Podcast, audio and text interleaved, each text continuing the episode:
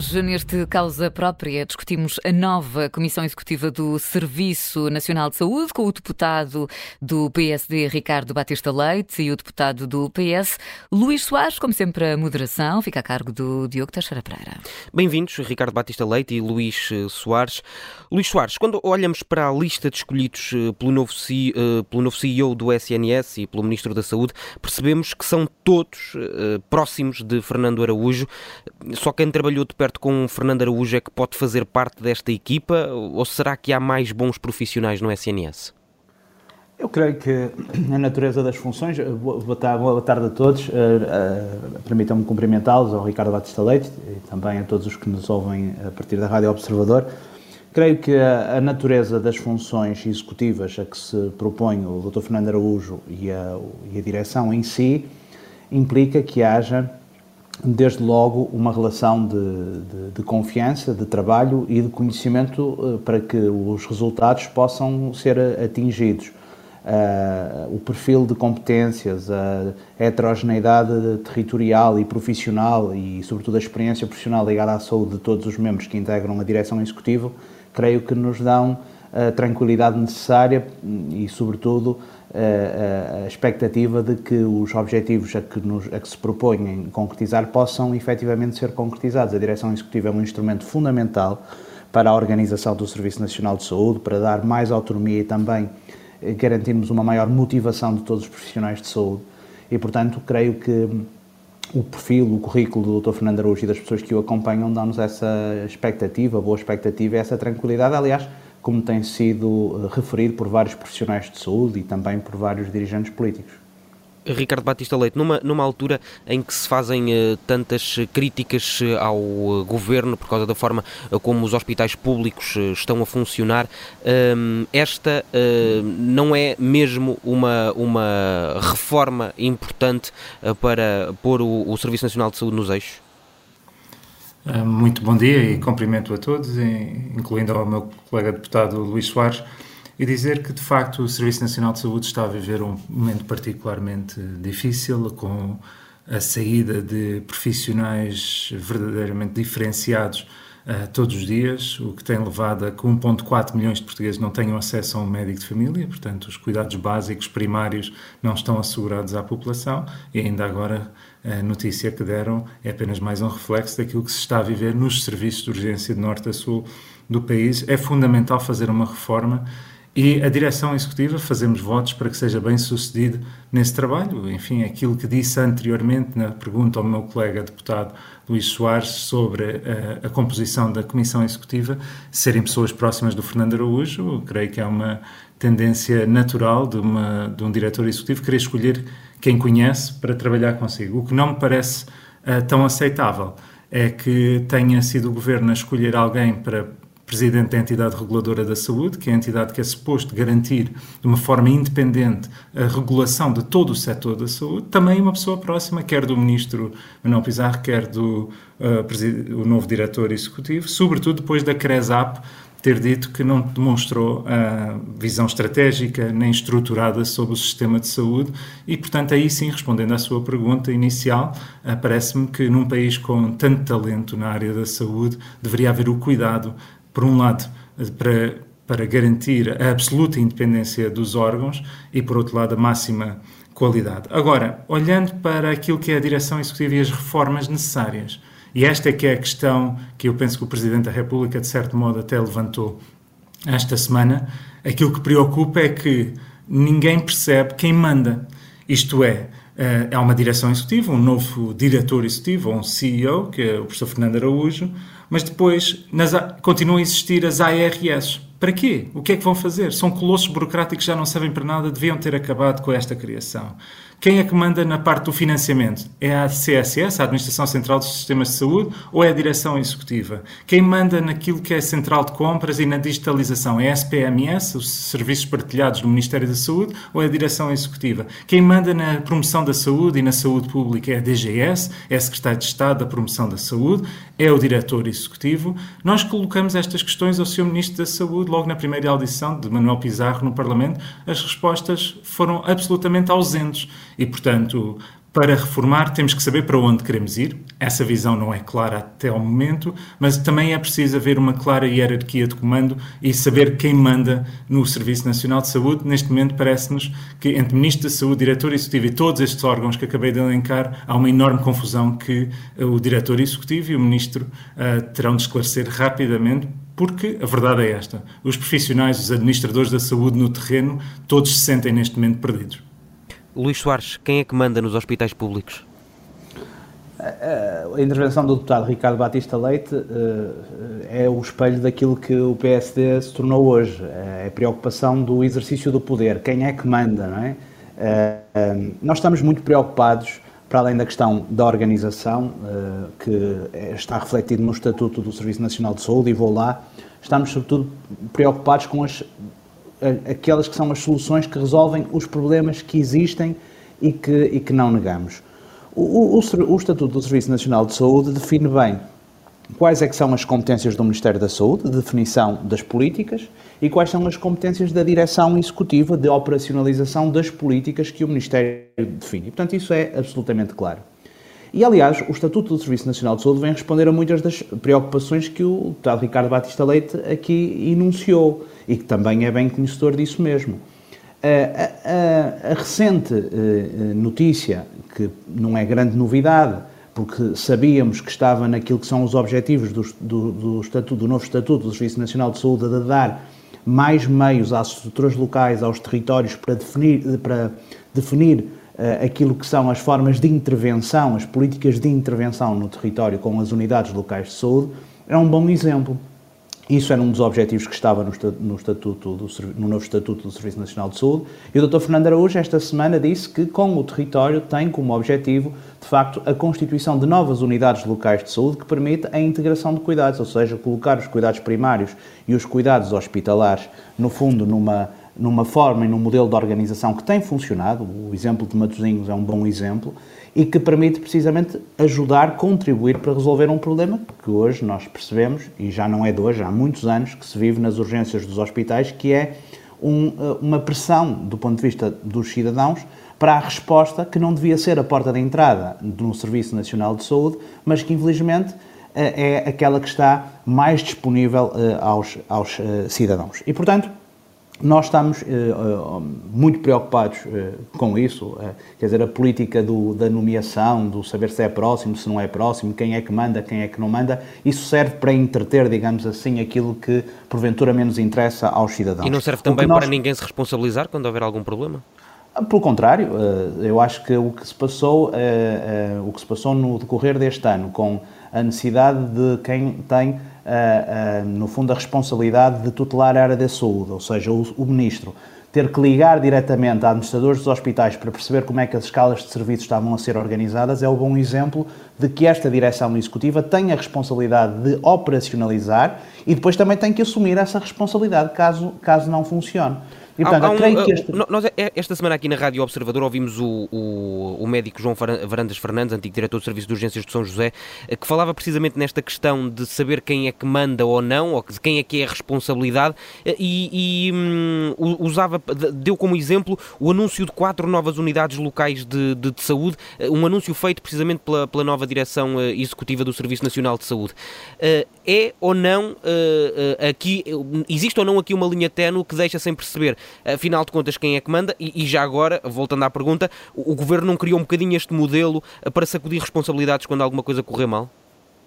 Pelo contrário, eu acho que se, se criou este modelo porque confia que este é um modelo que permite aproximar, digamos assim, as políticas, as opções de políticas da sua implementação e permite criar, de facto, uma unidade que tem a responsabilidade de implementar e também terá que assumir a responsabilidade caso algo uh, não corra conforme aquilo que foi definido do ponto de vista da opção política pelo Ministério. Aquela questão que o deputado Ricardo Batista Leite colocou sobre as administrações regionais de, de saúde uh, está bem claro no programa do governo do PS, ou seja, aquilo que nós queremos é, com esta direção executiva, transferir mais competências para as estruturas locais, sejam ACES, sejam unidades locais de saúde, sejam hospitais, mas não deixar de garantir que no território, nas regiões, haja um órgão, neste, neste caso uhum. a Comissão de Coordenação e Desenvolvimento Regional, que possa assumir, desde logo, as competências de planeamento e de investimento no território, porque isso é, é, também é determinante. Não é possível nós termos um país que é definido, digamos, à microescala do território, do Conselho ou até do Distrito, e por isso esta visão regional das comissões de coordenação com competências também na área da saúde é aquela que nós defendemos. Deixe-me abrir aqui o, o, debate também ao, ao Ricardo Batista Leite uh, para lhe perguntar se uh, de facto uh, o PSD está demasiado preocupado com o exercício do poder pelo poder, como, como dizia o Luís Soares. Nós estamos preocupados é que o Serviço Nacional de Saúde e o Sistema de Saúde sejam capazes de dar a resposta às pessoas que precisam dessa resposta, que precisam dos cuidados de saúde. E a verdade é que, de acordo com os dados do Governo, tem havido mais dinheiro e mais recursos humanos na saúde nos últimos sete anos com piores resultados. Ora, mais meios, mais dinheiro, mais recursos humanos e piores resultados é um sinal de má gestão. E só quem nunca trabalhou num hospital, só quem nunca trabalhou na gestão das unidades de saúde, é que poderá pensar que é possível gerir no éter, sem qualquer definição de eh, competências e de quem, de facto, consegue definir, eh, do ponto de vista financeiro, do ponto de vista do modelo de gestão, aquilo que é o funcionamento do Serviço Nacional de Saúde. Um diretor executivo, para ser bem sucedido, tem de ter essa capacidade de conseguir construir um novo modelo de gestão, que é urgente, e simultaneamente ter um, uma capacidade de integrar um modelo de financiamento que estimula o sistema de saúde no sentido de gerar resultados em saúde. Resultados em saúde significam melhores indicadores de saúde da população, melhor qualidade de vida, maior bem-estar para a população. Mas aqui uh, ouvimos agora, por exemplo, sobre a organização territorial, o, o, o Sr. Deputado Luís Soares dizia que é preciso uma coordenação regional pelas CCDRs. Nós não, não, não, discutimos isso. O que nós perguntamos é então porque é que não acabam de uma vez por todas com as administrações regionais de saúde? Se as CCDRs podem fazer esse trabalho regional, acabem com as, as ARS. Quanto às unidades locais de saúde, porque é que são tão tímidos quando a lei de bases, que nós criticamos, mas que tinha uma componente que nós éramos a favor, que aliás foi transposta para o decreto da direção executiva, que é avançarmos no sentido de criarmos sistemas locais de saúde e não nos limitarmos apenas e só àquilo que são as unidades locais criadas uh, há 20 anos atrás, nós conseguirmos de facto, ter uma visão muito mais abrangente de sistema de saúde, em que, em cada território, com base nas necessidades de cada território, os gestores terem autonomia, terem a capacidade de fazerem orçamentos plurianuais, terem a autonomia financeira para fazerem as parcerias que bem entenderem para garantir aquilo que é o fim último uh, de um serviço de saúde, que é garantir a melhor resposta para os doentes. A questão é igualmente importante quando nós analisamos aquilo que foi aqui falado sobre os hospitais. A, vis a visão centrada nos hospitais, que continua demasiado presente, tem que ser alterada. E uh, anunciaram-se quatro LS, o que não se percebe é porque é que não se muda o sistema como um todo para um, o, os tais sistemas locais de saúde e ao nível dos cuidados primários, porque é que continuamos com mais de 100 uh, unidades de saúde familiares em modelo A que já provaram que estão capazes de passarem para o modelo B, ou seja, passarem de um modelo em que passarem para um modelo em que passam a ser financiados em função dos resultados em saúde, é, seria uma forma de reter os profissionais de saúde, seria uma forma de motivar aqueles que estão no SNS, não fazendo uh, leva inevitavelmente àquilo que nós estamos a assistir agora, que é a fuga dos profissionais, que é um dos problemas mais graves que nós enfrentamos neste momento no Serviço Nacional de Saúde e sobre o qual continuamos a não ver respostas. Continuamos a ver, ainda agora, no concurso de acesso à especialidade, mais de 160 uh, jovens médicos que acabaram por optar por não escolher vagas fundamentais, por exemplo, na área de medicina interna em hospitais nevrálgicos do Serviço Nacional de Saúde, como é o caso